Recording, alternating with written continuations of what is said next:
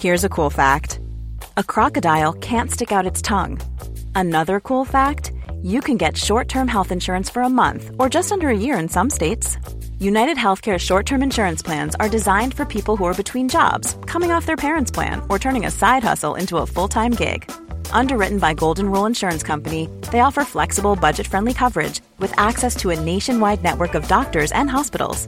Get more cool facts about United Healthcare short term plans at uh1.com. I'm Sandra, and I'm just the professional your small business was looking for. But you didn't hire me because you didn't use LinkedIn jobs. LinkedIn has professionals you can't find anywhere else, including those who aren't actively looking for a new job but might be open to the perfect role, like me. In a given month, over 70% of LinkedIn users don't visit other leading job sites. So if you're not looking on LinkedIn, you'll miss out on great candidates like Sandra. Start hiring professionals like a professional. Post your free job on linkedin.com/people today. Ryan Reynolds here from Mint Mobile. With the price of just about everything going up during inflation, we thought we'd bring our prices down. So to help us, we brought in a reverse auctioneer, which is apparently a thing. Mint Mobile unlimited premium wireless. Ready to get 30, 30, bit to get 30, bit to get 20, 20, 20, bit to get 20, 20, bit to get 15, 15, 15, 15 just 15 bucks a month. So, Give it a try at mintmobile.com slash switch. $45 upfront for three months plus taxes and fees. Promo rate for new customers for limited time. Unlimited more than 40 gigabytes per month. Slows. Full terms at mintmobile.com. Pour avoir un peu la vie que j'ai eue, il faut, il faut prendre des chemins de traverse d'une part, et d'autre part, il faut beaucoup se botter le cul. Bienvenue sur Nouvelle École, le podcast pour sortir des sentiers battus où je vais à la rencontre des passionnés qui choisissent leur vie. Mais non, j'ai encore peur, il faut garder cette peur. Si t'as plus peur, c'est que tu as trop confiance en toi. En revanche, de se rendre compte qu'on n'a qu'une vie, ça plus vite tu l'as compris, mieux c'est. Pensez à vous abonner sur Apple Podcast ou toute autre application de podcast en cherchant Nouvelle École. C'est ce qui m'aide le plus. Et bonne écoute. Euh, eh bien, salut, Voilà. Antoine de Maximi. Salut. Merci beaucoup de venir sur Nouvelle École. Bon, je pense que les gens qui écoutent te connaissent sûrement, mais sinon je présente euh, rapidement. Tu es bah, notamment le créateur et animateur de J'irai dormir chez vous, qui est une émission dans laquelle euh, tu visites, tu as visité bientôt bah, 60 pays, là je crois. On est à la neuvième saison. Ouais, les saisons, je sais pas, mais euh, neuf- 60 pays. ouais. Ouais, et donc tu vas visiter les pays et tu rencontres les gens et tu vas euh, dormir chez eux quand ils arrivent. Et euh, dans- en fait, je suis très content de te, te recevoir parce que moi, j'avais pas de télé chez moi, Ah. mais j'étais toujours ravi de tomber sur ton émission quand euh, j'allais dans des endroits parce que je me disais toujours, euh, euh, ah, voilà un type qui a l'air de, de s'amuser dans Oui. sa vie. Et en fait, ça a l'air un peu bateau, mais c'était pas si fréquent que ça dans, quand j'étais ado de voir des gens qui s'amusaient. Et même maintenant, en fait, c'est pas si fréquent que ça. oui. Et je me demandais, est-ce que, euh, est-ce que toi, c'était une décision consciente de dire je vais m'amuser dans ma vie? Et Ah si oui. oui. ça s'est fait à quel moment? Ouais. Ah oui, oui, euh, bah, depuis très longtemps, très longtemps. Moi, je me suis rendu compte à 7 ans que j'avais qu'une vie. Que- Comment tu t'en es rendu compte à ça Bah, parce que j'ai reçu une carte postale de ma marraine qui me disait euh, Tu es grand maintenant. C'était mon anniversaire et je me suis dit Ah oui, c'est vrai, tiens, j'aurais plus jamais 7 ans. Et je me souviens que c'était un peu comme ça. Et après, euh, c'est pas, ça s'est pas fait ce jour-là, mais euh, progressivement, je me suis dit Attends, il faut en profiter, il faut en profiter. Et hum, si jamais il y a une deuxième vie, je serais ravi de la prendre. Mais euh, un tien vaut mieux que deux, tu l'auras. Donc euh, j'ai décidé d'en profiter et plutôt que de faire euh, ce que certains font, euh, une vie vertueuse pour avoir une vie meilleure plus tard, Hmm. dans la seconde vie. Bah, on va commencer dans l'autre sens. Parce que t'étais pas sûr d'avoir la seconde, donc tu. Personne n'en est sûr. Ouais, tu mettais le paquet maintenant. Tu veux dire qu'à 7 ans, t'as eu, c'est que t'as eu conscience de la mort en quelque sorte, c'est ça? Oui, mais conscience de la mort, euh, je pense que tu as plein de gamins qui l'ont. Euh, moi, je me rappelle de ma fille qui me disait, quand elle avait, je sais pas quel âge, mais à peu près dans ces eaux-là, qui me disait, mais si on veut pas mourir, on meurt pas. Et moi, je voulais pas lui mentir, donc je disais, bah si, on meurt, mais c'est dans très, très, très, très, très, très, très longtemps. Donc, je pense que c'était pas exceptionnel d'avoir conscience de la mort, mais en revanche, de se rendre compte qu'on n'a qu'une vie, ça plus vite tu l'as compris, mieux c'est. Et d'ailleurs, il y a une phrase, euh, tu sais, genre phrase de bistrot euh, qu'on attribue à Confucius, et peut-être que c'est vrai, et peut-être que c'est pas vrai que c'est lui qui l'a dit, mais on s'en fout. C'est on a deux vies. Et la deuxième commence quand on a compris qu'on en avait qu'une. Donc l'idée, elle est là. L'idée, elle est là. C'est-à-dire qu'à aucun moment, tu t'es, t'as été dans cette logique de, euh, de prévoir pour le futur ou de planifier ta vie Détrompe-toi. Quand on n'a qu'une, il faut qu'elle soit bien tout le long. Donc j'ai toujours planifié pour le futur en profitant au maximum au présent. Mais le futur, euh, bien sûr que j'y pense. Euh, j'ai pas du tout envie de me retrouver euh, à 70 ans euh, sans rien parce que j'ai fait la cigale. C'est la cigale, ouais. Tu vois? Je, je, je, je fais les deux. Non, mais c'est ça la question parce que euh, moi je me dis la même chose. Je me dis bon bah si je veux avoir le plus de chances d'avoir une bonne vie, il faut que je m'amuse maintenant. Ouais, je me dis oui mais j'ai que 26 ans donc est-ce que si euh, est-ce que je suis pas en train de me tromper et ça se trouve je me réveille dans 20 ans, tu sais, j'ai eu une faut faire les deux. Comment tu fais les c'est deux pas, bah, C'est pas euh, compliqué.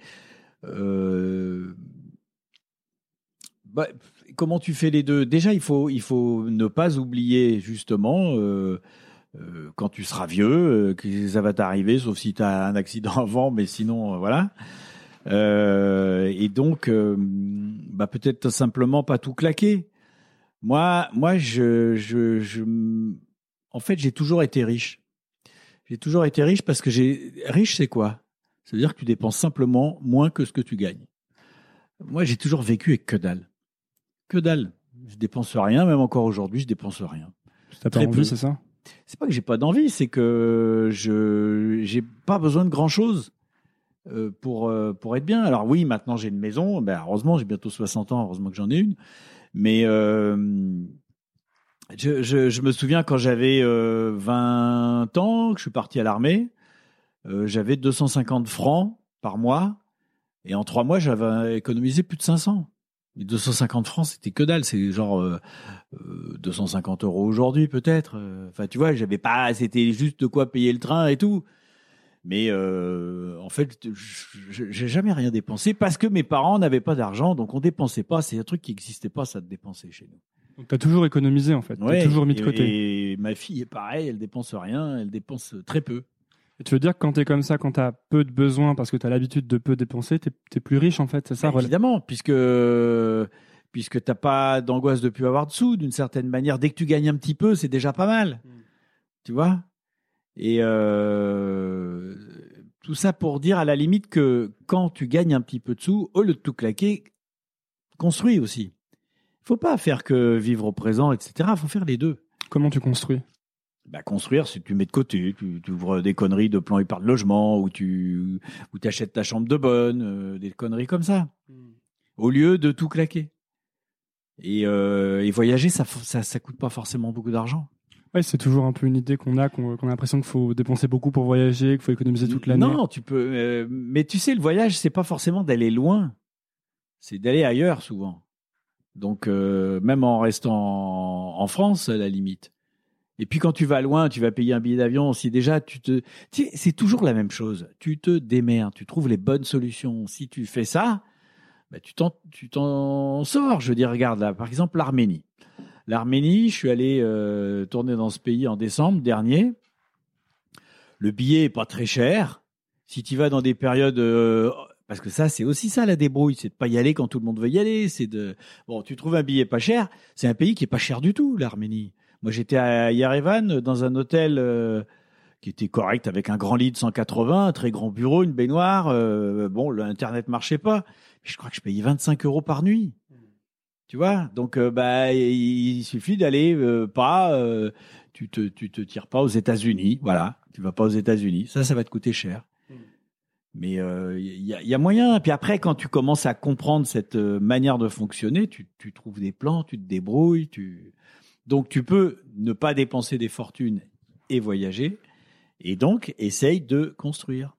Donc dès le départ, toi, chez toi, c'était un, quelque chose de conscient, de, euh, de justement avoir euh, pas besoin de grand chose. C'était pour pouvoir être libre aussi? Bien sûr, c'est c'est c'est c'est pas le le. Oui, c'est c'est en fait de toute façon, moi je suis extrêmement jaloux de ma liberté. hein. Ça, je, je lâche rien là-dessus. euh, Depuis toujours? depuis toujours et de pire en pire quoi. maintenant, euh, maintenant, c'est déjà ça fait des dizaines d'années que j'attends plus les gens. Tu vois, Ça veut dire quoi ça? Bah, quand on doit faire quelque chose, euh, si ça suit pas, j'y vais. Moi, allez, euh, attends, je finis mon machin et tout. C'est bah tant pis, tu me rejoins. Tu veux dire à la fois dans une situation peut-être euh, quotidienne, mais aussi si tu dois lancer un projet, par exemple, les deux sont. Oui, oui, quand je, bah, un projet. Alors voilà, justement, quand tu as un peu de sous, bah, tu peux te permettre déjà de refuser ce que tu n'as pas envie de faire. Et du coup, tu es disponible quand on te propose ce que tu as envie de faire. Ça, c'est une chose.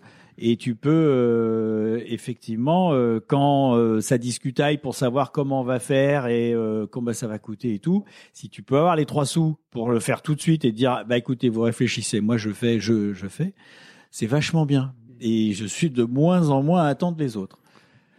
Et ça te crée pas de, de difficultés sociales?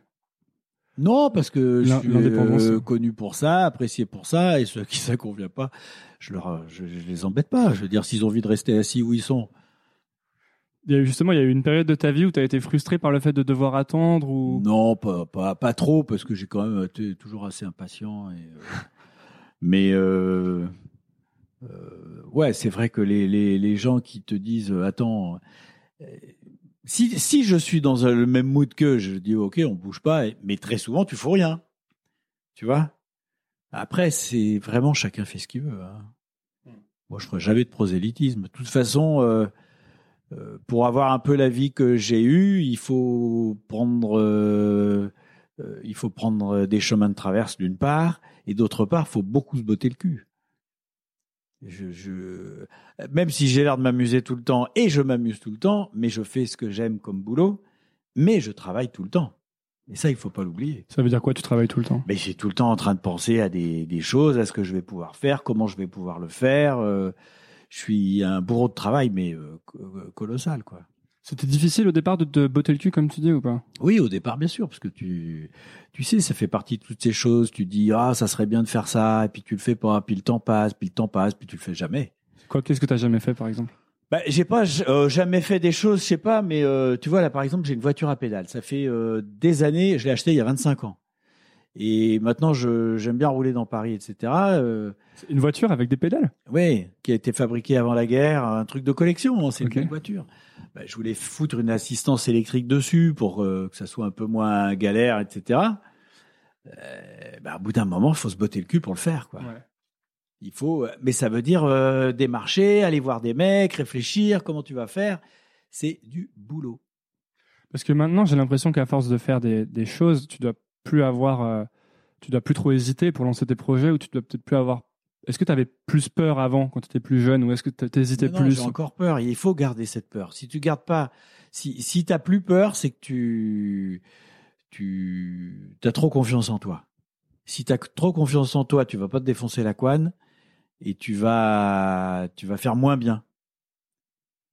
Il faut il faut c'est important de garder le doute et, euh, et c'est ce qui fait que justement tu te dis est-ce que j'ai raison de? Et si tu te poses la question de savoir si tu as raison, bah, tu réfléchis, tu te demandes, et du coup, tu trouves d'autres idées que tu n'avais pas trouvées, que tu pas, que t'aurais pas cherché autrement. Mais qu'est-ce qui te fait encore peur, par exemple? Bah là, je- je- j'ai un projet de film euh, long métrage, je, je suis pas à 100% sûr que je vais savoir le faire.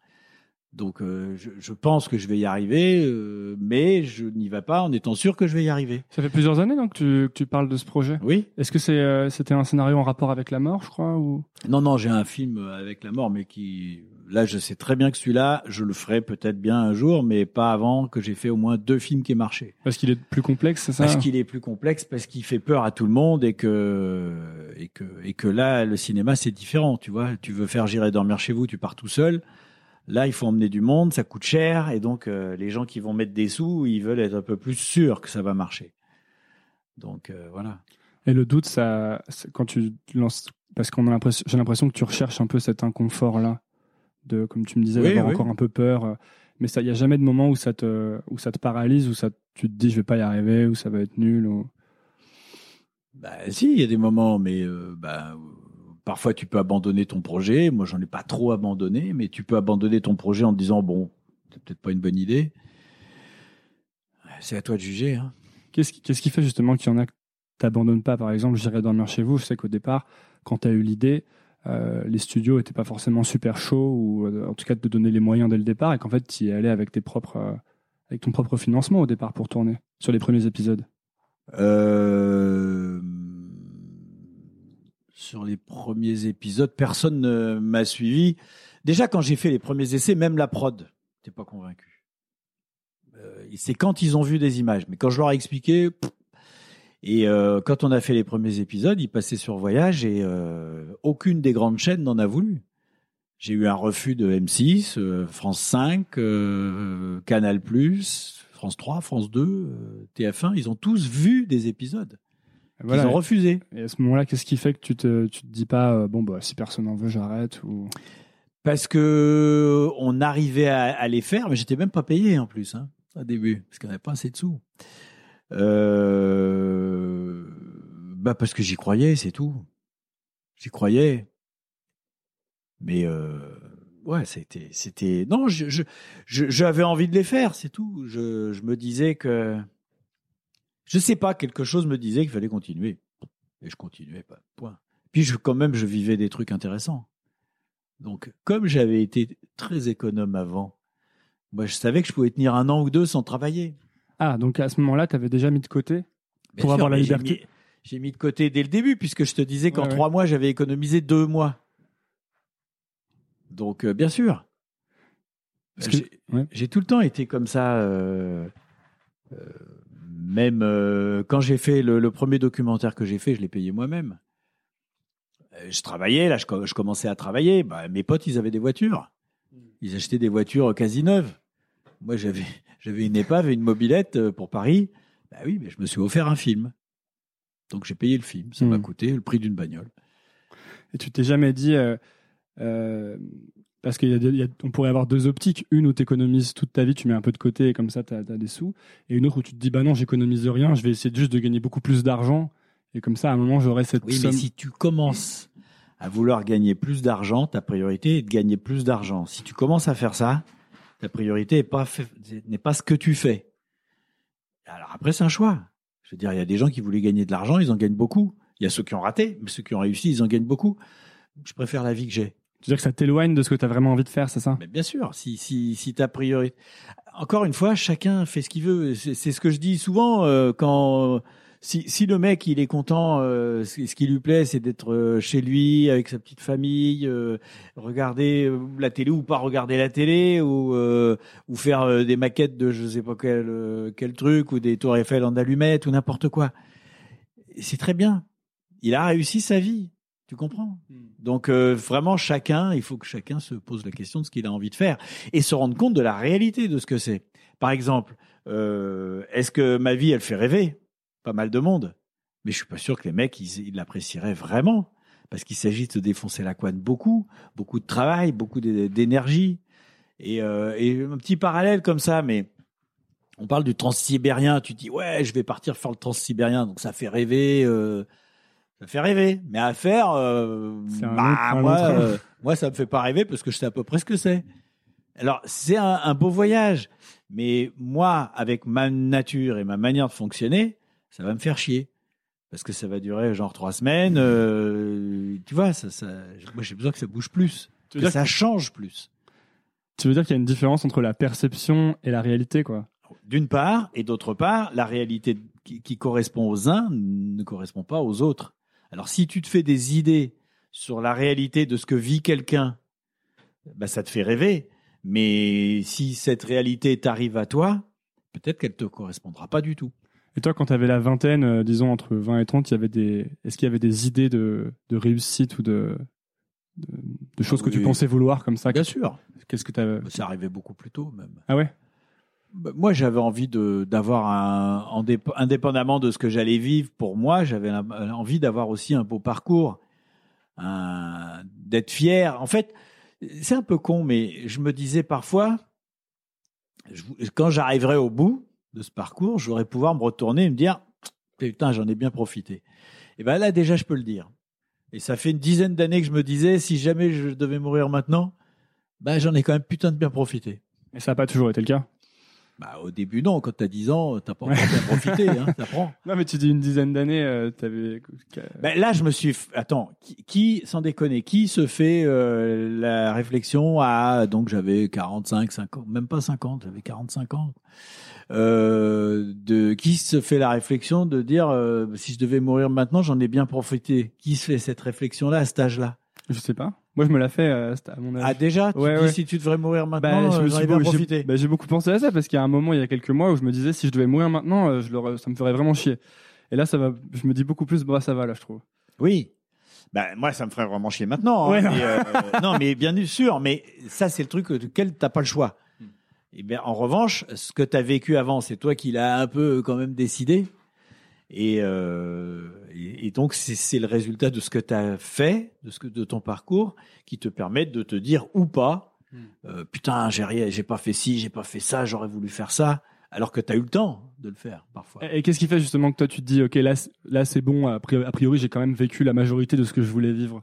Ah, je dis pas que j'ai vécu la majorité. Ah ok. Je dis que par rapport au temps qui s'est écoulé, j'en ai bien profité. C'est pas pareil. Mais qu'est-ce qui fait par exemple que tu te dis pas oh là là mais maintenant que tu as fait tout ça, tu pourrais faire un million d'autres trucs et que t'as pas toujours en, quête de plus en fait? Mais je suis en quête de plus et de faire autre chose. Mais euh, en, rebondissant, en continuant, si tu veux. Parce que, mine de rien, j'ai construit euh, quelque chose qui est, bon, cette série, et qui est aussi la relation que je peux avoir avec un public, même si je le vois pas tout le temps. Donc, maintenant, de ce que j'ai envie de faire, j'ai envie de garder ce public. Donc, je vais pas euh, tout à coup partir dans une autre direction qui aura rien à voir. J'ai pas envie de les perdre. Bah, par exemple, si tu fais de la fiction, c'est pas une euh, di- direction un peu opposée? Non, non, je vais, tu vas voir, ça va être une courbe. D'accord. Ouais. Et C'est c'est un truc que j'ai compris et que TF1 a très bien compris aussi. TF1, ils changent jamais tous les programmes. C'était euh, là, ça se fait moins, mais avant les chaînes publiques, tu avais un nouveau directeur. Alors ça, t'as pas connu, c'était il y a 25 ans. Mais il y a 25 ans, ils arrêtaient pas de changer de directeur de chaîne. Et le mec, il arrivait, il virait toutes les émissions, sauf les grandes qui marchaient vraiment. Et à la rentrée, euh, bah, c'était tous des nouveaux pro- des, des nouveaux programmes. Et résultat, le public, il comprenait rien. TF1, il change de temps en temps une émission, deux émissions. Mais parce que comme ça, il, il- il garde les gens. Alors là, j'ai l'air de raisonner comme si j'étais à TF1, mais ce que je veux dire, c'est que j'ai quand même conscience de ça. Ce qui m'empêche absolument pas de, de mener la vie que j'ai envie de mener euh, et comme j'ai envie de le faire. quoi. Non, mais finalement, c'est assez cohérent avec ta logique quand tu dis que tu construis. Oui, Bah, tu construis, t'as, euh, il y a la- les économies, il y a la maison, mais finalement, le capital, le, le public et la relation que tu as avec eux, c'est aussi un genre de capital, un peu en Bien quelque sûr. sorte. bien sûr. D'ailleurs, puisque tu parles de construire une maison, si tu commences à construire une maison, puis quand tu as commencé à monter les murs, tu décides de déplacer les pièces, si tu veux, bah, c'est pas l'idéal. Voilà. Donc, c'est, c'est, en, fait, tu sais, souvent, je, parcou- je compare ça. J'ai pas fait beaucoup de falaises, mais je me suis retrouvé dans des falaises pour euh, filmer, pour faire des films. Et en fait, quand, quand tu grimpes dans une falaise, c'est un peu la même chose que quand ton parcours de vie. C'est-à-dire qu'il faut, il faut pas voir sans arrêt l'ensemble de la falaise, parce que le poids ou la hauteur est telle que tu te dis putain, j'y arriverai jamais. Mais si tu penses que à la prochaine prise où tu vas mettre ta main, tu vas aller n'importe où, tu sais pas où tu vas aller. Donc en fait, il faut faire les deux. Il faut regarder ton but loin et ce que tu dois faire la prochaine étape.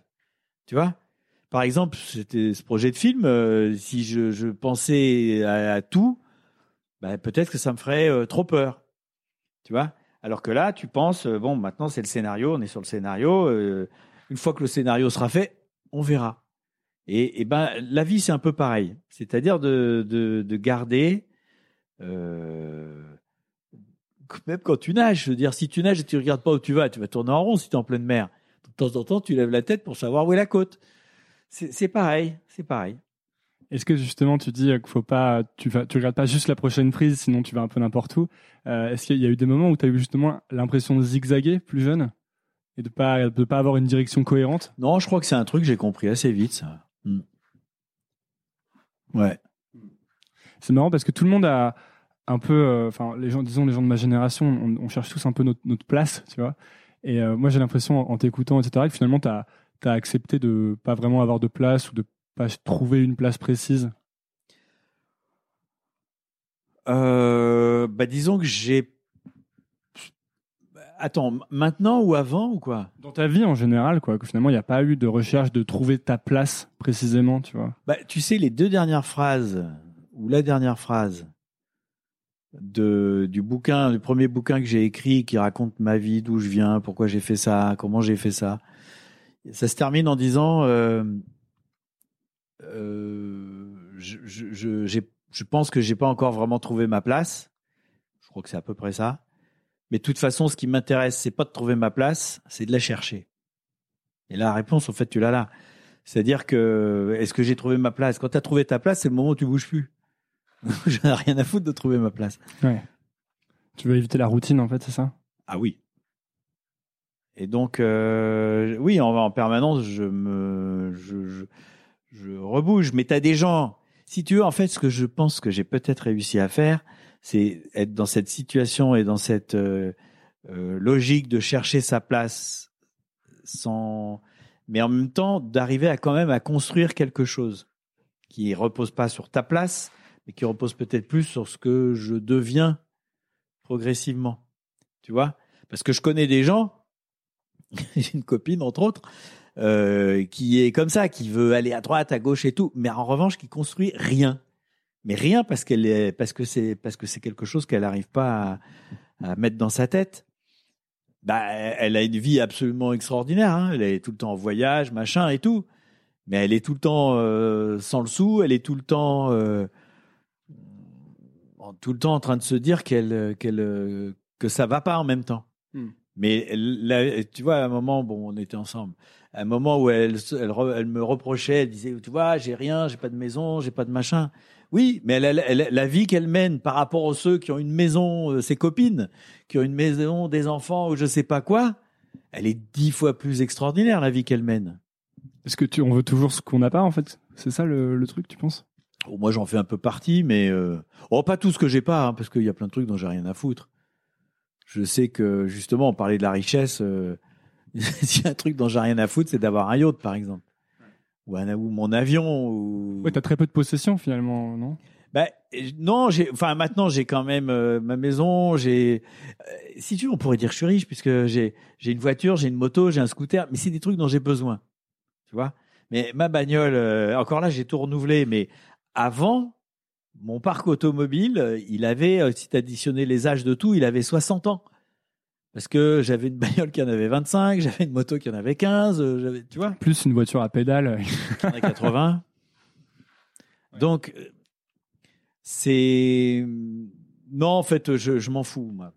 De, de- mais je m'en fous de beaucoup de choses. Il y a rien que tu as l'impression de, de, de sacrifier, on dit la, la personne, euh, de vouloir les choses qu'on n'a pas. Toi, il y a des choses que tu n'as pas et que tu regrettes ou que tu te dis, oh là j'aurais quand même bien aimé avoir ça? Euh, non, le, truc que j'ai pas, mais euh, vraiment je le regrette pas. Je me suis posé des questions pendant des années, et puis j'ai fini par comprendre. J'ai j'ai pas eu de, vraie vie de famille euh, très établie. J'ai une fille, hein, mais euh, euh, j'ai vécu avec sa mère, mais j'étais quand même pas. J'étais un peu difficile à cadrer, quoi.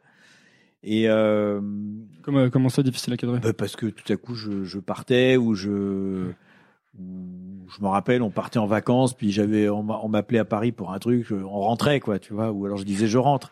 Tu vois donc j'étais un peu un peu j'étais chiant j'étais chiant. Et euh, mais je et ça me manque pas quoi. S'il y en avait plusieurs vies on revient à cette histoire je me serais fait une vie bien sage parmi les plusieurs vies mais comme là on n'a pas le choix que, bah, je pense que j'ai eu quelques années bien sages ça me suffit largement Ouais, tu dire que c'est quelque chose que tu regrettes pas de pas avoir Non. choisi finalement. Non. Quand tu dis plusieurs vies, tu dire que tu voudrais avoir plusieurs corps et chaque corps ferait un truc, c'est ça Bah, après, c'est plusieurs vies, euh, quelle que soit la méthode. Si c'est plusieurs vies les unes après à la suite des autres, ou si c'est des vies parallèles avec des corps différents, euh, je sais pas. Ouais. Mais du coup, t'es ch- les par exemple, ça c'est un vrai choix de dire, euh, bah, bah, moi, je, c'est- pas la vie de famille que je veux privilégier. Non. Ouais. est-ce qu'il n'y a pas, euh, est-ce qu'il y a pas une pression du coup, on, te- on te le reproche? Parce que quand même dans la société, il y a des trucs assez, assez forts de, toi, ça t'a pas. Ils peuvent bien reprocher ce qu'ils veulent. Mhm. Tu sais, je veux dire, il y a des moments en ce moment, bon, tu vois, je vais avoir 60 ans hein, quand même. Dans, Ouais. dans, dans- bah, je viens d'avoir 59. Donc, je, je suis plus euh, au début. Et euh, il y a le genre des mecs qui me disaient, je sais plus, une copine, je me rappelle plus qui m'a dit ça, mais bon, ça n'a aucune importance, qui me dit, oui, mais euh, là, c'est bien, mais euh, quand tu seras vieux, tu seras peut-être bien malheureux d'être tout seul. Je dis, ben, quand je serai vieux, je serai comme vous, hein, je me ferai chier en couple. Ouais, je veux dire, tu peux- c'est pas le genre de choses qui te font peur de penser à- à- au futur. Si, si, jamais euh, vraiment la solitude était insupportable, et en plus je ne pense pas que ça m'arrivera, mais admettons, je trouverai probablement quelqu'un qui trouvera que la, solitude est insupportable. Mm. Et peut-être qu'on s'entendra super bien parce qu'on sera parti sur les mêmes bases. Tu vois? Donc j'en sais rien, j'en sais rien. La question se pose pas maintenant. Parce que pour l'instant, j'ai pas de souci. Ouais, donc en fait, en fait, t'as une assez grosse Mais t'es confiance. pas le- obligé d'avoir capitalisé sur une relation pour que la fin de ta vie soit une bonne relation. Surtout que les exemples qui sont autour de moi tendraient plutôt à prouver le contraire. C'est-à-dire que les gens, plus le- ça fait longtemps qu'ils sont ensemble, plus se chicanent pour des trucs, euh, la place du beurre dans le frigo ou des conneries que, voilà. Ouais, t'aurais presque plus de chances de trouver un truc qui fonctionne si tu t'y mets au moment On où t'en as besoin, quoi. On verra, je sais pas. En tout cas, Mm. pour, euh, tu sais, il faut pas oublier le présent. Là, je, je suis content. Et donc, en fait, ouais, c'est ce que je disais, t'as une assez, euh, une confiance assez élevée, en fait, dans ce qui va se passer ensuite, non?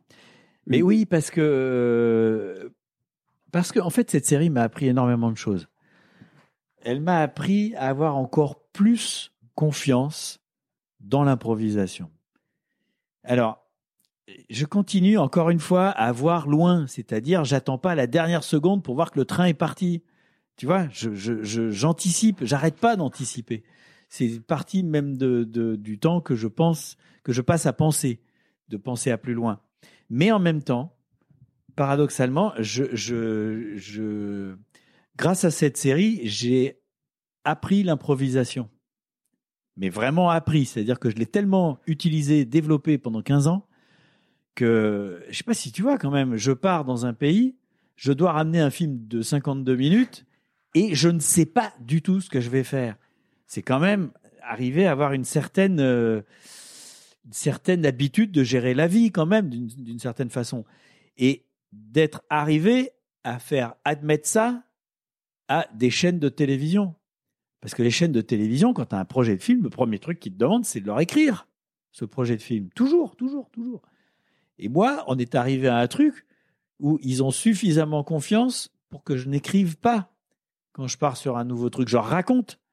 Mais euh, j'écris, j'écris, j'écris pas grand chose, pas rien. Et surtout sur la série, évidemment, j'écris plus rien du tout. Mais même quand je fais une variation, que je pars sur un autre truc, euh, ils, ils me demandent un peu un papier, mais qu'est-ce que tu veux que je leur raconte? Je sais pas ce que je vais faire. Donc, en fait, est-ce que tu dirais que t'es, enfin, est-ce- tu dis que t'as développé l'improvisation pendant des années. Donc, en fait, est-ce que t'es, c'est dans, presque dans l'instabilité que t'es le plus stable ou le plus à l'aise maintenant? Bah, c'est marrant de dire ça un peu comme ça, mais euh, Enfin, c'est oui. pas négatif, l'instabilité. Non, non, je le prends pas du tout de façon négative, euh, mais ça me rappelle ce que m'avait dit un mec euh, qui était un genre de philosophe euh, qui avait vu un gars qui a fait des études, un, un mec qui avait vu euh, comment ça s'appelle, euh, j'irai dormir à, Hol- à Hollywood, Ouais. et qui me disait ce qui est étonnant dans ton truc, c'est que tu, dans ce film, c'est que on découvre la profondeur de la superficiali- superficialité. C'est-à-dire que bah, c'est c'est un peu, c'est pas superficiel, mais c'est quand même très, euh, c'est pas c'est pas préparé. Tu vois, j'irai dormir à Hollywood, la traversée des États-Unis, c'est pas du tout préparé. Donc c'est des relations qui sont fugitives. Tu vois, qui sont, euh, je rencontre quelqu'un, euh, parfois même je discute, euh, et il est dans le film, je discute juste 15 minutes avec lui, il en reste 3 minutes dans le film, et je me rappelle d'un un, un mec qui faisait la manche, que je ramasse avec mon corbillard, je l'emmène à l'endroit où il va, il fait du stop. On parle euh, 5-10 minutes, je le dépose, ça reste dans le film. Ben, c'est pas une rencontre a priori construite, etc. Et en même temps, elle a beaucoup de profondeur. Parce que, parce que si on l'a gardée, c'est qu'elle avait un sens, c'est qu'il y avait quelque chose qui passait, etc. Et lui, il disait qu'il il trouvait ce, ce- il y avait un, un certain euh, paradoxe en le- entre ce côté plutôt superficiel du mec qui part comme ça sans se poser de questions et la profondeur de- qui, qui transparaissait. Mais en quoi et là, c'est t'as pas l'air d'accord parce que c'est Bah, en quoi c'est superficiel de partir sans se poser de questions? Bah d'une certaine bah je sais pas moi je pense que c'est euh, ressenti par euh, pratiquement tout le monde comme étant superficiel Ah ouais? Ce qui me Bah paraît oui. superficiel, c'est plus de part... mais là je donne mon avis, parce que Bah, de plus de, avis. partir euh, en ayant tout préparé, c'est très superficiel, je trouve. Alors que de Euh, partir, c'est pas le mot que j'emploierais c'est quoi? Bah c'est pas le mot superficiel c'est pas superficiel Bah parce que tu restes en surface, quoi. Tu vas peut-être rester en surface sur place peut-être mais non je sais pas c'est pas moi c'est pas le mot superficiel qui me vient à l'esprit pour parler d'un mec qui prépare tout hein ça me vient pas du tout à l'esprit. Ok. Non. Et mais, mais en revanche, superficiel par rapport à Mais quelque ça, chose c'est bien pour ton blog. Ça, il faut lancer un débat là. Bah là, voilà. Il faut que les mecs réagissent, puis on regardera ce qu'ils ont Ouais, ouais. les autres. Ça, ça te paraît superficiel d'improviser. Ça me paraît pas. Je, je revendique pas le fait que c'est superficiel, mais c'est quand même moins. euh, c'est un mot qui va plus avec cette démarche qu'avec euh, la démarche du mec qui prépare en amont ses vacances, en étudiant euh, avant, euh, où il va passer, etc. Ouais, mais du coup, il y a, y a quand même une sorte de, une certaine vulnérabilité. peut-être qu'on se trompe de mots. Il faudrait peut-être juste parler ça. de légèreté. Ah bah peut-être, mais parce qu'il y a une, ouais, il y a une certaine vulnérabilité, euh, même presque un peu euh, côté nudité dans le fait de d'être pas préparé. Et Oui. quand tu rencontres ces gens, bah, c'est peut-être ça qui fait qu'il y a des connexions comme ça. Bien sûr, ça tout à fait. Tu vois? Moi, quand je regarde ton émission, je me dis, je comprends en fait la profondeur des, de certains échanges. C'est d'ailleurs une des raisons pour lesquelles je suis beaucoup plus souvent sur deux roues que sur quatre. Parce que quand tu arrives chez quelqu'un, dans un village, dans une cour de ferme, n'importe où, si tu es sur deux roues, tu es dehors, tu es plus vulnérable, tu es, plus, euh, t'es- t'es moins, t'es moins protégé d'une part et tu es moins en train de te protéger. Alors que quand tu arrives avec une voiture, tu rentres dans ta cour de ferme, le contact n'est pas du tout pareil. Tu es, avec, euh, t'es avec ton environnement. Là, tu es rentré dans leur environnement. Et ça change énormément de choses, ça. Et même pour euh, établir le contact. Donc il y, a un- il y a un côté, est-ce qu'il faut euh, être prêt à s'affaiblir ou à se montrer comme plus faible ou vulnérable pour créer des moments comme ça, euh, ou créer des expériences en tout cas originales ou surprenantes quoi? Oui. C'est un sentiment que j'ai, mais bon, non, mais euh, j'irai dormir chez vous. c'est le, le fait de ne de, de pas préparer fait aussi que tu t'affaiblis d'une certaine manière. C'est pour ça que d'ailleurs les premiers épisodes c'était très difficile parce que je partais je- et pratiquement à chaque fois jusqu'à pratiquement au dixième épisode, j'arrivais dans le pays, et je me disais mais putain pourquoi je fais ça? Pourquoi je fais ça? Mais qu'est-ce que je vais foutre? Je vais faire chier les gens là. J'ai pas envie d'y aller. J'avais pas envie d'y aller. ça t'est arrivé de- de- de- d'arriver dans le pays et de, de pas oser y aller pendant plusieurs jours ou? Pas plusieurs jours, mais le premier tournage qui était au Mali, euh, je suis arrivé à Bamako euh, le soir et je suis sorti le- le- de l'hôtel le lendemain soir. J'arrivais pas à y aller. Et j'ai eu d'autres endroits comme ça où euh, j'y allais pas. Et maintenant, j'ai compris un truc qui me permet de gagner du temps, d'être plus efficace, etc. C'est que quand j'arrive dans un pays, même si je suis fatigué, je sors tout de suite une heure ou deux en me disant que je vais rien faire. Et en plus, souvent, je fais des choses parce que il faut que le tournage il ait commencé. S'il n'a pas commencé, ben, j'ai plus de mal à démarrer. Et plus j'attends, plus j'ai de mal à sortir. Donc tout de suite, je monte le matos. Si je suis pas épuisé, je vais faire un petit tour de d'une demi-heure dans les rues ou un peu plus avec les caméras. Je vais Hmm. pas voir pour prendre la température. J'y vais, je démarre. non, tu casses la barrière immédiatement Voilà. pour que ça commence et que ce soit fait. ça Ouais, ouais. Hmm. À part à Burning Man, je crois que tu vas te coucher directement quand t'arrives. Ah bah j'arrive, euh, oui, oui. t'as oui. fait 20 heures de voiture. euh. Oui, oui, oui, oui, j'avais fait plus que ça. J'ai fait Mm. 2-3 jours. Mais c'est marrant parce que tu dis que t'improvises. C'est vrai que t'improvises et en même temps, tu, je crois que t'es quand même quelqu'un de très méthodique. Mais c'est exactement euh, ce que je te dis. C'est un, regarder tout près pour penser à et puis profiter de la vie et regarder loin pour pas te faire avoir par les trucs que t'as pas vu arriver. Et tu me parles de méthodique. Moi, je suis. c'est aussi pour ça il y a des mecs qui ont essayé de faire des, des, copiers dans d'autres pays, des trucs comme ça. Ils ont repris le même genre de matos, ils ont bricolé ça. Ils sont jamais allés loin. Sont jamais allés loin parce que en fait, il faut, il faut un peu une façon de fonctionner qui est paradoxale, c'est-à-dire être très fantaisiste, bordélique, euh, dans l'improvisation, donc maintenant, et il faut être extrêmement méthodique. Par exemple, quand je pars en voyage, j'ai une checklist. J'ai une checklist, comme un pilote qui va se poser, moi Il y a quoi sur la checklist? Bah, tout ce que je dois emmener.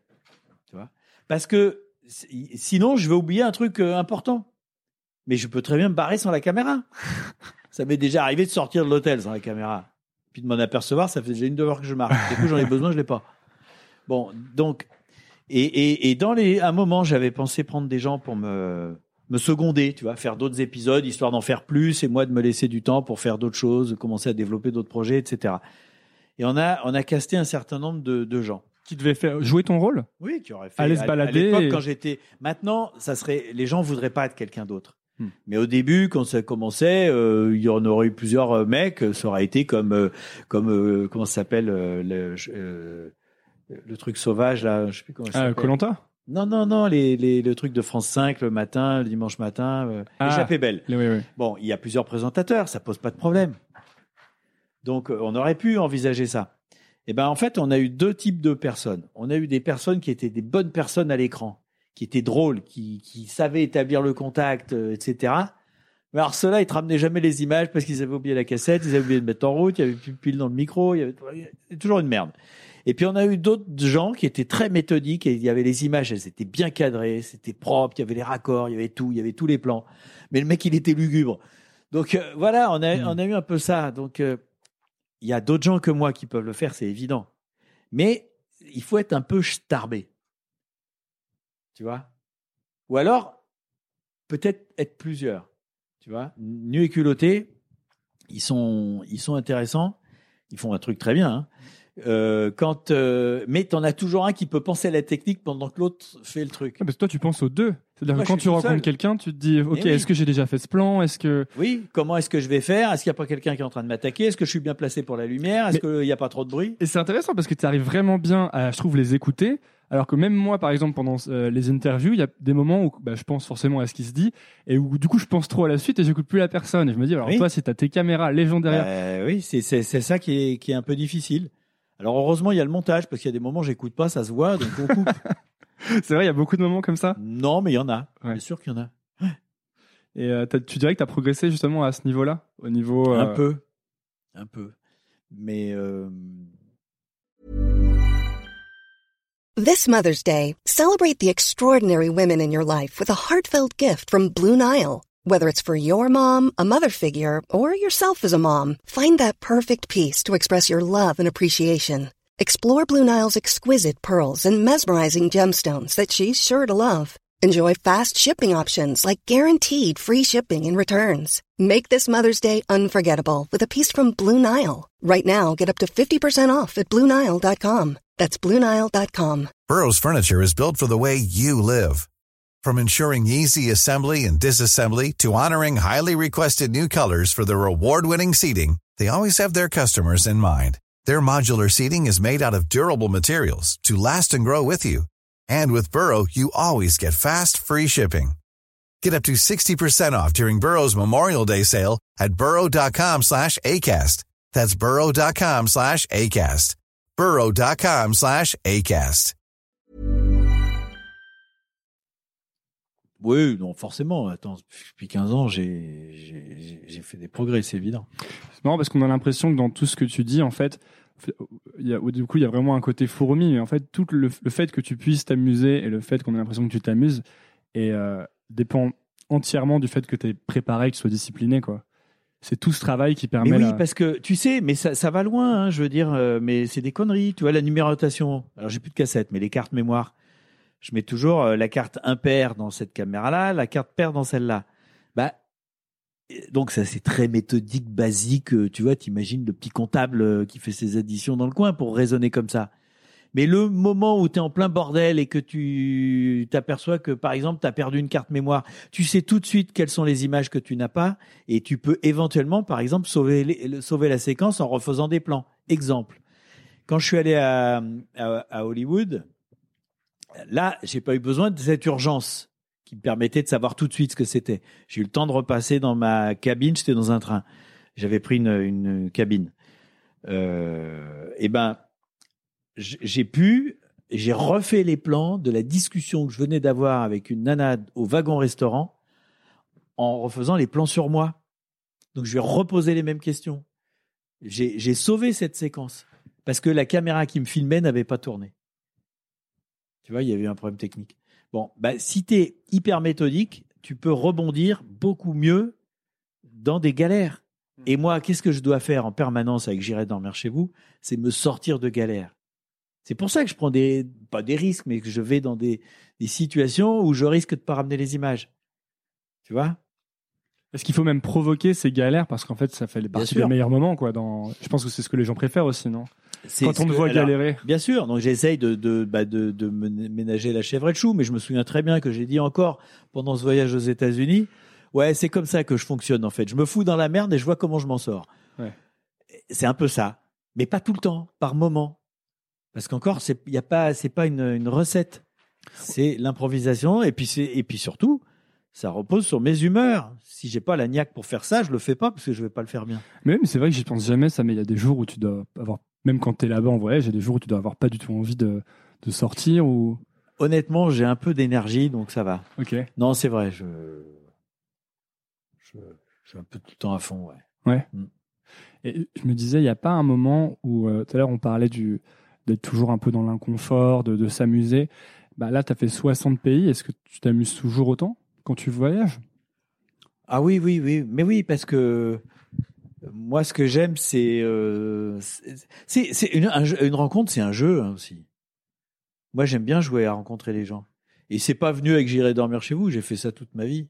Moi, ça me faisait marrer euh, dans la queue de la boulangerie, d'arriver à parler à mon voisin, ma voisine, euh, de manière euh, à les faire marrer. Ça devenait d'où ça? Ben, je pense que c'est d'une dû en partie au fait que je suis pas physionomiste, donc je savais jamais trop euh, qui je connaissais, qui je connaissais pas. Parce que je rencontre énormément de gens, mais même avant, j'ai toujours rencontré pas mal de monde. Je me rappelais pas toujours euh, euh, si les gens je les connaissais ou pas, donc euh, je parlais un petit peu à tout le monde comme si je les connaissais. Et tu t'aperçois que quand tu parles à quelqu'un comme si tu le connaissais, mais très spontanément, faut pas que ça soit calculé, ça se sent. C'est la différence entre un bon comédien et un mauvais comédien. Le bon comédien, quand il joue quelque chose, il est ce truc-là. Et il est bon comédien. Je suis pas bon comédien, c'est pas ça que je veux dire. Mais il, il, il- quand tu vois un bon comédien, tu vois le, le, le rôle, il est dedans, quoi. Il- C'est plus un rôle, c'est la personne est là, tu vois? Et il y a une petite nuance qui fait que si tu parles à quelqu'un, je reviens, tu vois la différence entre réellement vivre, être ce que tu es, vivre ce que tu es et euh, jouer le jeu de. Bon, c'est pour ça que j'ai fait cette petite euh, digression. Mais quand j'avais mon, quand je parlais à quelqu'un comme si je le connaissais et que ça fait des années que tu fais ça, le mec, tu lui parles tellement comme si tu le connaissais qu'il se demande si, Si tu tu le connais pas. tu vois? Et du coup, très souvent, si c'est pas un hyper méfiant, il te répond sur le même ton. Et tu as déjà fait tomber la barrière. Et ben, je faisais ça bien avant de faire J'irai dormir chez vous. Il y a 25 ans, 30 ans, je, faisais ça et je me souviens des petites anecdotes comme ça, mais c'est pour ça que j'ai un repère temporel. Je me rappelle une fois, j'étais avec une, une monteuse, je montais mon premier film, c'était en 85. Ça fait quoi Plus de 30 ans. Eh bien, je me rappelle que je m'amusais à la faire rire en faisant rire les gens dans la queue d'une boulangerie, tu vois. Et j'avais j'avais joué avec ça. C'était un jeu. Ben, c'est le même jeu que je continue encore aujourd'hui. Ça m'amuse. C'est marrant parce que euh, tout à l'heure, juste avant, on disait peut-être qu'il y a plein de gens, peut-être qu'il y a d'autres gens que toi qui pourraient faire J'irai dormir chez vous, mais en fait, peut-être pas tant que ça parce que si le fil conducteur, c'est que ça t'amuse de discuter avec les gens et de, et de créer un lien avec eux, en fait, et si ça fait euh, 30 ans que tu fais ça, finalement, tu dois avoir une compétence assez élevée, en fait, dans ce domaine, quoi, maintenant. D'une part, j'ai probablement une compétence assez élevée, et puis surtout, euh, je, je le fais avec euh, avec euh, un, un certain plaisir, et ça et forcément ça passe, ça se sent. plus euh, toutes les plus tout le temps que tu as passé en fait finalement dans les, la télé ou euh, parce que t'as- tes boulots tes premiers boulots c'était ça non? T'as été ingénieur Ouais, je du son des documentaires. ouais. et en fait c'est toutes ces petites choses qui mènent à, à J'irai dormir chez vous Oui, bah c'est ce qu'on appelle de manière générale l'expérience. c'est un peu ça. quoi. ouais ouais c'est ça ouais. mais c'est marrant parce qu'il y a vraiment des chemins ça fait vraiment euh, chemin de traverse et euh, enfin tu pouvais pas planifier d'arriver jusqu'à dormir J'irai dormir chez vous quoi Non, dès le début, non. C'est d'avancer. Puis de toute façon, des projets, j'en lance plein à droite, à gauche, et je vais aussi là où ça va, où ça, où ça s'enfonce, quoi. Le projet avance. Mais euh, en, en fait, d'une certaine manière, je suis arrivé à exploiter mes mes faiblesses. comment ça? Bah, comme je reconnais pas les gens, c'est pas un atout dans la vie. C'est pas un atout. Tu veux dire que parfois tu vas rencontrer quelqu'un et t'as oublié qui c'est ensuite c'est ça Ah mais t'as pas idée. et puis même parfois c'est même pas que je le reconnais pas, c'est que je me rappelle même pas de ce qu'il fait ou de ce qu'il m'a dit ou ce qu'il est réellement, etc. Pour te donner une idée, une fois j'étais avec le di- directeur des programmes d'une chaîne, on est allé au restaurant et on a discuté, on a discuté, et puis en fait je me rendais pas compte pourquoi il avait voulu qu'on aille dî- déjeuner. Et puis euh, après je me suis, euh, j'avais fait un truc pour euh, une autre chaîne et ça l'agaçait. Mais il, il m'en parlait, mais moi j'avais pas vraiment compris que c'était en fait le reproche il était là. Et à la fin du repas, il me dit, il me dit, c'est pas comme si c'était le directeur des programmes qui te disait ça. Et moi, tout à coup, j'ai dit, ah bon, mais euh, t'es directeur des programmes? Et c'était le directeur des programmes, mais il l'était de, je connaissais avant en faisant autre chose, mais je ne sais pas quoi non plus. Et moi, c'était plus l'individu qui m'intéressait. On discutait entre entre deux personnes, mais ce qui faisait sa position sociale, bah, je m'en cognais un peu. Eh, donc t'arrives, ça veut dire que tu arrives naturellement à passer outre. Par exemple, quand tu rencontres quelqu'un, tu vas pas lui demander ce qu'il fait dans la vie, quoi. À Paris, non, ou... je vais pas le retenir de toute façon. Ouais, d'accord. Très souvent. Et, et, une autre fois, j'ai un copain, il s'était marié. Et euh, j'étais pas allé au mariage, mais ils font le, le dimanche soir, quand ils reviennent à Paris, ils font euh, dans l'appartement de ses parents, qui était un des fondateurs du monde, euh, euh, ils font une réception. Et donc moi j'y vais. Et puis à un moment, mon copain vient me voir et il me dit, tu sais que t'es quand même incroyable, toi. Je dis quoi? Je dis mais t'as pas vu Tout le monde est en costume, cravate. Les femmes sont en robe de soirée. Toi t'es en jean, t'es avec ta chemise euh, machin, euh, tes, tes, tes, tes godasses de sport et tout. tu discutes avec tout le monde et euh, ça te dérange pas du tout. Et en fait, effectivement, j'avais pas fait gaffe. Et je, mais en plus, comme je parlais aux gens avec euh, sans remise en question de, tu vois, je me sentais absolument pas inférieur parce que j'avais pas de cravate ou pas de costard et tout. Mais les gens, ils discutaient avec moi et, et ça se passait, mais comme si j'ai, tu vois. Finalement, personne ne remarquait que t'étais pas dans les codes. Il y avait sûrement qui avait remarqué, mais en général, c'est les moins intéressants, donc je m'en fous. Donc ça, tu veux dire que c'est l'exploitation d'une de tes, dans, dans le sens faiblesse? Mais bien sûr. Et il y a quoi, quoi d'autre comme faiblesse que tu as ah, J'en sais rien, j'ai pas fait le tour, il doit y en avoir d'autres. Je sais pas. Hmm. Je sais pas. Non, là, tout de suite, non. Donc en fait, tu arrives à, à être jamais blasé de ces discussions avec les gens, quoi. Non, parce que j'oublie en plus. ouais, c'est ça, parce que tu sais plus qui c'est en fait. ouais. ouais. Mes copains proches, ils se marrent. Ils disent, ah ouais, je vais te raconter, je l'ai déjà raconté deux fois, mais comme de toute façon, tu te rappelles de rien. ça, ça, ça, ça les vexe, ça les vexe non, pas. ça les fait rire. Ouais. Bah, ceux que ça vexe, c'est plus tes copains, c'est tout, c'est pas très grave. Tu veux dire que les gens, tu veux dire que intéressants sont, tu veux dire que les gens avec qui t'es doivent accepter en fait toutes les parties de tes personnalités, c'est ça? Je, je, fais un peu d'efforts, mais j'en fais, j'en fais pas beaucoup. Non, j'en fais pas beaucoup parce que ça sert à rien. Quand tu, on revient au couple, tu vois. Si tu, si tu fais des efforts euh, sans arrêt et tout pour que ça se passe bien, bah, ça te pèse. Donc après, ça, ça dépend. Tu sais, je vais dire, je, maintenant j'ai un peu de recul. Les, les couples qui marchent bien, parce qu'il y en a, c'est les, les couples, à mon avis, je suis pas un expert, je te donne mon avis et je revendique rien. Et s'il y en a qui pensent autrement, aussi, ils ont qu'à ils ont qu'à développer leur avis, etc. Et simplement dire qu'ils sont pas d'accord avec moi, je m'en fous. Mais ce que j'ai remarqué, c'est que les couples qui marchent le mieux, c'est les couples pour lesquels la priorité est le couple. C'est-à-dire qu'ils abandonnent ce qu'ils sont en tant qu'individus, en partie, pas mal, pour la réussite de ce couple. Et que les deux pensent ça. Quand les deux pensent ça, ça fait des couples harmonieux, souvent quand euh, quand ils veulent garder vachement plus d'autonomie, etc. Soit c'est accepté de la part des deux, et ça peut aussi marcher pas mal. Mais quand c'est pas, quand ils veulent pas faire des concessions dans un sens ni dans l'autre, eh ben, ça donne des couples qui sont euh, que je n'envie pas. Et, et, tu crois que tu mais peux encore être... une fois, j'ai de leçons données à personne. Hein, moi, on discute comme ça. Oh, ouais, bien sûr, mais tu dirais que tu peux être, euh...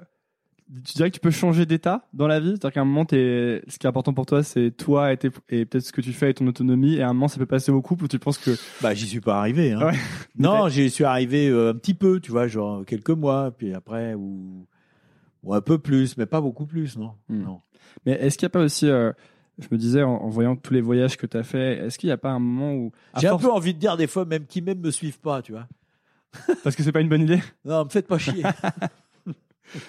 ouais, je disais euh, je, à force de voir tous tes voyages, je me dis est-ce que la multiplication des expériences fortes comme ça, vraiment fortes, ouais. crée pas un peu euh, une incapacité ensuite euh, à ou à avoir vivre des trucs un peu plus normaux quoi, tu sais de de couple ou d'être à est-ce que es, tu tu t'amuses quand même quand tu es par exemple à Paris ah mais à Paris, attends, il se passe tellement de trucs à Paris qu'il n'y a pas de souci, non.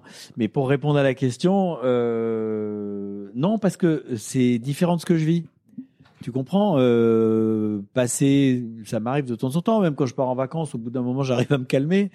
Et euh, je peux très bien passer quelques jours où tu réfléchis que le soir, tu n'as rien fait d'autre que de préparer un peu à bouffer et puis de traîner, etc. Je, je, c'est pas insupportable parce que ça n'arrive pas souvent. Ça, tu sais le faire quand même. Tu sais avoir des moments où tu pas, fais rien. Pas, pas, pas, pas facilement. Ah ouais. Ah non, il me faut, il me faut un temps d'acclimatation. hein. Ouais. Et quand je reviens à Paris après des vacances, parfois j'ai aussi un peu de mal à me remettre en route. Ce que tu appelles des vacances, c'est les voyages que tu tournes? Non, les vacances, c'est quand je reste à rien foutre en France. Enfin, à rien foutre, non. Je, je vais voir les copains à droite à gauche. Hmm. Mais je fais beaucoup, beaucoup de kilomètres. Et t'arrives à te dire, euh, c'est bon. euh, Est-ce que tu te dis que t'en as fait assez ou est-ce que t'as toujours envie d'en faire plus euh, Parce que tu as quand même, tu produis quand même pas mal là depuis depuis longtemps en fait. Oui. Bah plus non, je fais attention au contraire en ce moment de gérer pour pas en faire trop parce que euh, je voudrais pas euh, tomber de fatigue ou des trucs comme ça. Il faut que je me fasse un calme un peu quoi. Ça a déjà failli t'arriver ça? Ah oui oui, ça a failli m'arriver mais je c'est pas arrivé. Mais je me rendais compte que là il fallait que je fasse gaffe quoi. Comment on peut faire euh, gaffe justement euh, Bah il faut essayer de ralentir. Ce qui est dur c'est de ralentir. C'est pas dur de s'arrêter. C'est un peu dur mais c'est pas très dur. Mais de ralentir c'est très dur. C'est-à-dire faire un peu moins de choses, un peu moins vite.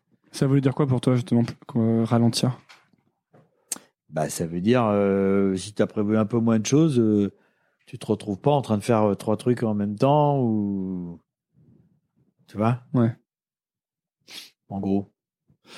Et bon, bah, c'est bien. Dernière, dernière question. Je voulais, il y a un truc que je voulais te demander, c'est à, à force de parcourir le monde et de voir tous ces gens et toutes ces situations, parce qu'en fait, moi, je suis très peu, je, je suis très peu rappelé à, par exemple, la misère du monde ou ce genre de choses. Et quand je vois tes émissions, même, je regardais encore quelque chose pour préparer, j'ai vu un peu Bollywood, etc.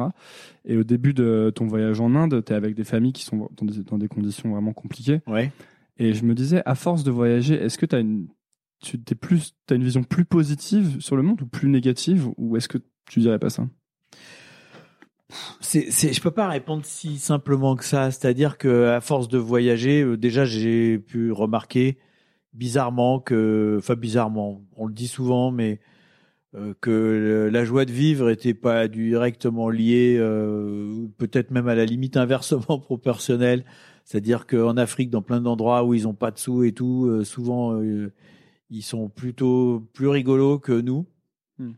mais plus à s'amuser entre eux, à machin. Euh, mais c'est pas une euh, c'est pas une règle. C'est-à-dire s'il y a des endroits où vraiment ils sont en train de, crever la dalle euh, ça va pas être ça. Mais le dénuement sans parler de la misère totale mais le dénuement les gens qui possèdent pas grand chose et qui arrivent tout juste à vivre et tout ça souvent c'est des gens qui sont assez heureux. D'une certaine manière dans l'instant. Dans l'instant tu vois si on leur demande de réfléchir sur leur vie, euh, ils- là, ils diront autrement, mais tu les vois s'amuser. Euh, ça, c'est des choses que j'ai pu constater en voyageant par rapport aux gens que tu vas rencontrer, pas que ici. Mais ici, tu n'as pas les- t'as pas l'impression que dans l'instant, les gens, ils s'amusent beaucoup. En tout cas, pas souvent. Hmm. En même temps, moi qui passe... Alors maintenant, ça n'a plus rien à voir parce que je suis connu. Mais avant d'être connu, j'avais quand même remarqué que tu parlais aux gens avec un sourire parce que ça t'amusait sur une connerie. Tu remarques un petit détail, Ah, quelqu'un qui passe dans la rue que t'as jamais vu, puis toi tu remarques qu'à à la fenêtre il y a accroché un truc qui est bizarre et tout. Et ben tu t'extasies en prenant à témoin la personne qui passe. Neuf fois sur dix, elle s'arrête, elle rigole avec toi, alors qu'elle faisait la tronche deux secondes avant. Hmm. Donc c'est pas si profond que ça. Ça, il y a, il y a, il y a, c'est pas loin quoi. De ce, Tu veux dire qu'il faut, C'est- juste le franchir le pas de déclencher bien ce contact. Bien sûr. Qu'est-ce que tu risques si le mec il continue à faire la tronche Tant pis pour lui. Hmm. Bien évidemment. Et toi, tu as envie justement de créer ces connexions. chaque j'adore créer ces euh, connexions. Si ça marche pas, je m'en fous. hein. Vraiment, je m'en fous. Pourquoi tu dis que ça a changé parce que tu es connu? Ah bah parce que maintenant, dès que je parle à quelqu'un, il est content. Hmm. Pas tout le temps, mais beaucoup de gens, si tu veux, ils sont contents. qu'on Les petites conneries que je disais avant, qui marchaient et qui marchaient pas, elles marchent beaucoup mieux maintenant. C'est Et ça t'enlève pas le plaisir? Non, parce que je, te dis, je suis mon, mon, mon chemin, moi. Donc, euh, si les gens ont envie de rigoler, euh, ça me dérange pas qu'ils aient envie de rigoler parce qu'ils me connaissent aussi. Mais pour répondre vraiment à ta question, la deuxième partie de la question, est-ce que euh, c'est- j'ai-tu optimiste ou pessimiste Ouais, c'est ça plus, ouais, c'est ça. Ouais. Moi, je suis très pessimiste pour tout ce qui est environnement. Parce que, parce que on, on, on, on, on ne fera rien tant qu'on ne sera pas obligé. Point final. Point final. C'est, c'est, euh, et, et, je vais dire ce que je pense très sincèrement. Et les gens, il y en a qui sont pas d'accord, et même des jeunes que tu dirais ils sont, ils sont plus ouverts et tout. Il y a qu'un truc à faire pour les histoires d'impact sur l'environnement. Il y a un seul truc à faire, c'est de réduire la population. Ça veut dire arrêter de faire pléthore de gosses. C'est le seul truc à faire. De fermer l'eau du robinet pendant que tu te laves les dents, ça me fait juste rigoler. Tu vois? Et tout ce qu'on va pouvoir faire, c'est-à-dire diminuer la pollution des voitures, par exemple. OK? On va faire plein de recherches et on va diminuer la, pollution. Allez, on la diminue, on la diminue par 4. Ça serait quand même assez extraordinaire hein, de diminuer par 4. Comme de toute façon la population ne cesse d'augmenter, que tu as toute l'Afrique qui marche à pied, tu as l'Inde qui marche à pied, tu as la Chine qui marche à pied, tu vois, c'est des gens qui n'ont pas de bagnole et qui de temps en temps montent dans des voitures. On va multiplier le nombre de bagnoles par plus que 4. Donc on sait qu'on va dans le mur, et qu'est-ce qu'on fait? On, ne prend pas le taureau par les cornes. Or, pour faire des grandes mesures euh, efficaces et de, de grande ampleur, il faut que tout le monde soit d'accord. Ou alors il faut les imposer, ça devient de la dictature. Donc on ne peut rien faire à grande échelle. Le seul truc qu'on peut faire, c'est à petite échelle. Ça veut dire toi, si tu décides de faire un effort pour la planète, personne ne va t'empêcher de le faire. Ça sera à toi de le faire, ou à moi, ou à machin. Eh bien, quel est le truc sur lequel on peut vraiment faire quelque chose sans demander à personne, sans avoir l'accord de personne, et qui est extrêmement efficace, beaucoup plus que de diviser la consommation des bagnoles ou de passer en tout électrique, parce qu'il va falloir faire le jus, hein, l'électricité? Eh ben, c'est de faire moins de gosses. C'est-à-dire que si toi, tu avais envie d'en faire deux, ben, si tu n'en fais qu'un, ton impact sur la planète va être beaucoup, beaucoup, beaucoup moins important que si tu prends le métro, Hmm. que si tu, tu n'as pas de voiture, que si tu. Tous ces trucs-là. Mais est-ce qu'à l'échelle, c'est pas. Est-ce que tu t'en rends compte de ça je, vois ce que tu veux dire, mais est-ce qu'à l'échelle, c'est pas aussi faible parce que. j'ai l'impression déjà que tu as balayé cette idée. Ah non, non, non, je l'ai pas du tout balayé. Je te dis juste. Euh, tu disais que pour que ça fonctionne, il faut que les mesures soient un peu globales. Comme dans un pays où la natalité finalement est assez basse. Oui, mais c'est la planète dont on parle là. Ouais, mais du coup, est-ce que mon impact hein. à mon échelle est pas ridicule Un peu comme quand tu fermes le robinet? C'est très simple. Chaque fois qu'il faut faire quelque chose dans ce domaine, tout le monde t'explique que ça sert à rien. Tout le monde t'explique. Euh, exemple, je parlais avec ma voisine l'autre jour, euh, aujourd'hui, et je lui dis, elle me dit, ouais, le chat il a encore ramené un oiseau. Et je dis, bah oui, mais le problème c'est qu'en ce moment, on, est, on a découvert qu'en France, la population des oiseaux diminue. Il paraît qu'on a perdu 30% d'oiseaux depuis quelques années. À vérifier, vérifier sur Internet, mais j'ai entendu dire plusieurs fois à la radio, c'est-à-dire pas euh, euh, la boulangère euh, qui parlait de ce que le charcutier lui avait dit, tu vois. Bon, j'ai pas vérifié cette information. On sait, parce que ça, ça m'a été dit par les mecs de la LPO, la Ligue protectrice des oiseaux, de protection des oiseaux. Ils m'ont dit le chat domestique est un grand prédateur. Pourquoi? Parce qu'il chasse par, euh, d'une certaine manière, plaisir. Deuxièmement, il est performant parce qu'il est bien nourri, le chat domestique. Il chasse pas pour se nourrir. Donc je dis à ma voisine, fous-lui un collier avec un gros lot. Oh ben non, je peux pas lui faire ça, euh, machin. On a toujours une raison pour ne pas faire ces trucs-là, toujours. Et là, de dire que c'est un petit impact, non, c'est pas vrai. Un mec de moins, c'est un mec qui aura pas de voiture. C'est pas un mec qui aura une voiture. C'est pas. Tu vas voir, ça va aller plus loin que ça. C'est pas un mec qui va euh, consommer de l'eau, qui va euh, machin. Et c'est pas non plus un mec qui va respirer, qui va péter, qui va manger de la viande, pour qui on va faire pousser, on va faire euh, grandir des troupeaux, qui pètent et qui font du gaz carbonique, etc. C'est un impact extrêmement important de pas faire un enfant. Mais l'autre jour, je dis ça. Je continue, je m'en fous, j'assume. Ah l'autre jour, je dis ça à, une fête, organisée, un grand truc, où là, il y avait euh, plusieurs centaines de jeunes qui m'écoutaient. J'ai eu l'impression que ça n'arrivait pas bien, c'était pas le discours académique qu'on doit entendre, qu'il faut réduire la pollution des voitures, il faut prendre le métro, les transports en commun, qu'il faut faire du covoiturage, que tous ces trucs-là, ça s'est assez bien passé. Et qu'il faut fermer l'eau du robinet quand on se lave les dents. Bon. Eh ben, après, il y en a qui sont venus me voir et pour m'expliquer qu'il ne fallait pas défendre ce genre de théorie, parce que sinon les gens allaient retenir qu'on pourrait continuer à vivre la vie qu'on mène aujourd'hui, c'est-à-dire euh, le luxe que nous avons, toi, moi et d'autres gens. C'est-à-dire, Tu prends ton scoot quand tu as envie d'y aller, tu allumes ta télé, tu Internet, euh, tu chauffes ta maison l'été, l'hiver, tu la refroidis l'été, enfin tous ces trucs-là. Eh bien, qu'on pourrait continuer à faire ça si on diminuait la population. Donc, il, il- il trouvait que c'était une mauvaise chose de parler de cette histoire de diminuer la population d'une manière tout à fait euh, douce. hein. Je te dis pas d'aller zigouiller tout le monde. Mais euh, je pense très sincèrement que si quelqu'un a un peu une conscience de ce problème planétaire, la chose la plus efficace et qu'il peut faire comme il veut, sans aucune contrainte de personne, c'est celle-là et c'est la seule. Mais J'espère qu'on entendra les, euh, les avis. Putain, des- là au moins c'est dit. Hein. Là, c'est dit. Je vais me faire démonter la gueule, Eh ben, mais je m'en fous. On aura les avis des gens qui écoutent. Merci beaucoup, Antoine de Maximi, d'être venu sur Nouvelle École. Euh, puis, bah, qu'est-ce qu'on dit aux gens qui veulent savoir ce que tu fais? Bon, je pense qu'ils connaissent. hein, ils peuvent aller voir. Il y en a, il y a- ça passe ce soir, là, je crois. Ouais, ce soir, pourquoi ça va être en ligne Non, aujourd'hui? non, non, pas aujourd'hui. Non, non. Bon, bah ce soir, il y a des inédits. Ouais. Et sinon, est-ce qu'ils vont euh, voir ton travail? Euh, bon, il y a toujours des bandits qui mettent ça sur YouTube. Il y a les rediffusions euh, sur euh, quand même France 5 et sur Voyage, Voyage en VO sous-titré. Et puis, et puis, et puis, et puis, on va continuer à avancer. Et puis, qui profite de la vie. Il faut pas être planté devant la télé tout le temps. Merci beaucoup. Merci beaucoup d'avoir écouté. Si ça vous a plu, c'est maintenant que vous pouvez m'aider. Et je vais vous dire comment. Premièrement, abonnez-vous à Nouvelle École sur votre application de podcast. C'est hyper facile. Et si vous êtes sur Apple Podcast ou iTunes, vous pouvez laisser un avis, 5 étoiles de préférence. Ça m'aide beaucoup à bien référencer le podcast et à le faire découvrir à d'autres personnes. Si vous voulez me suivre sur les réseaux sociaux, c'est sur Instagram que je poste et que je suis. C'est donc arrobase underscore nouvelle école. Underscore, c'est le tiret du bas. Si vous voulez recevoir trois recommandations de ma part chaque vendredi par email, il vous suffit de laisser votre email sur le site nouvelleécole.org.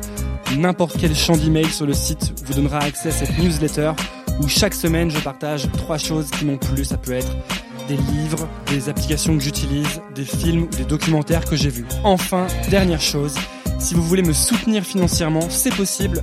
Vous pouvez le faire via Patreon. C'est à patreon.com slash nouvelle école podcast et les dons commencent à 2 euros à peine. Et après, libre à vous de donner ce que vous voulez. Tous ces liens sont dans la description de l'épisode. Voilà, j'ai fini. Merci beaucoup et à la semaine prochaine. Nouvelle.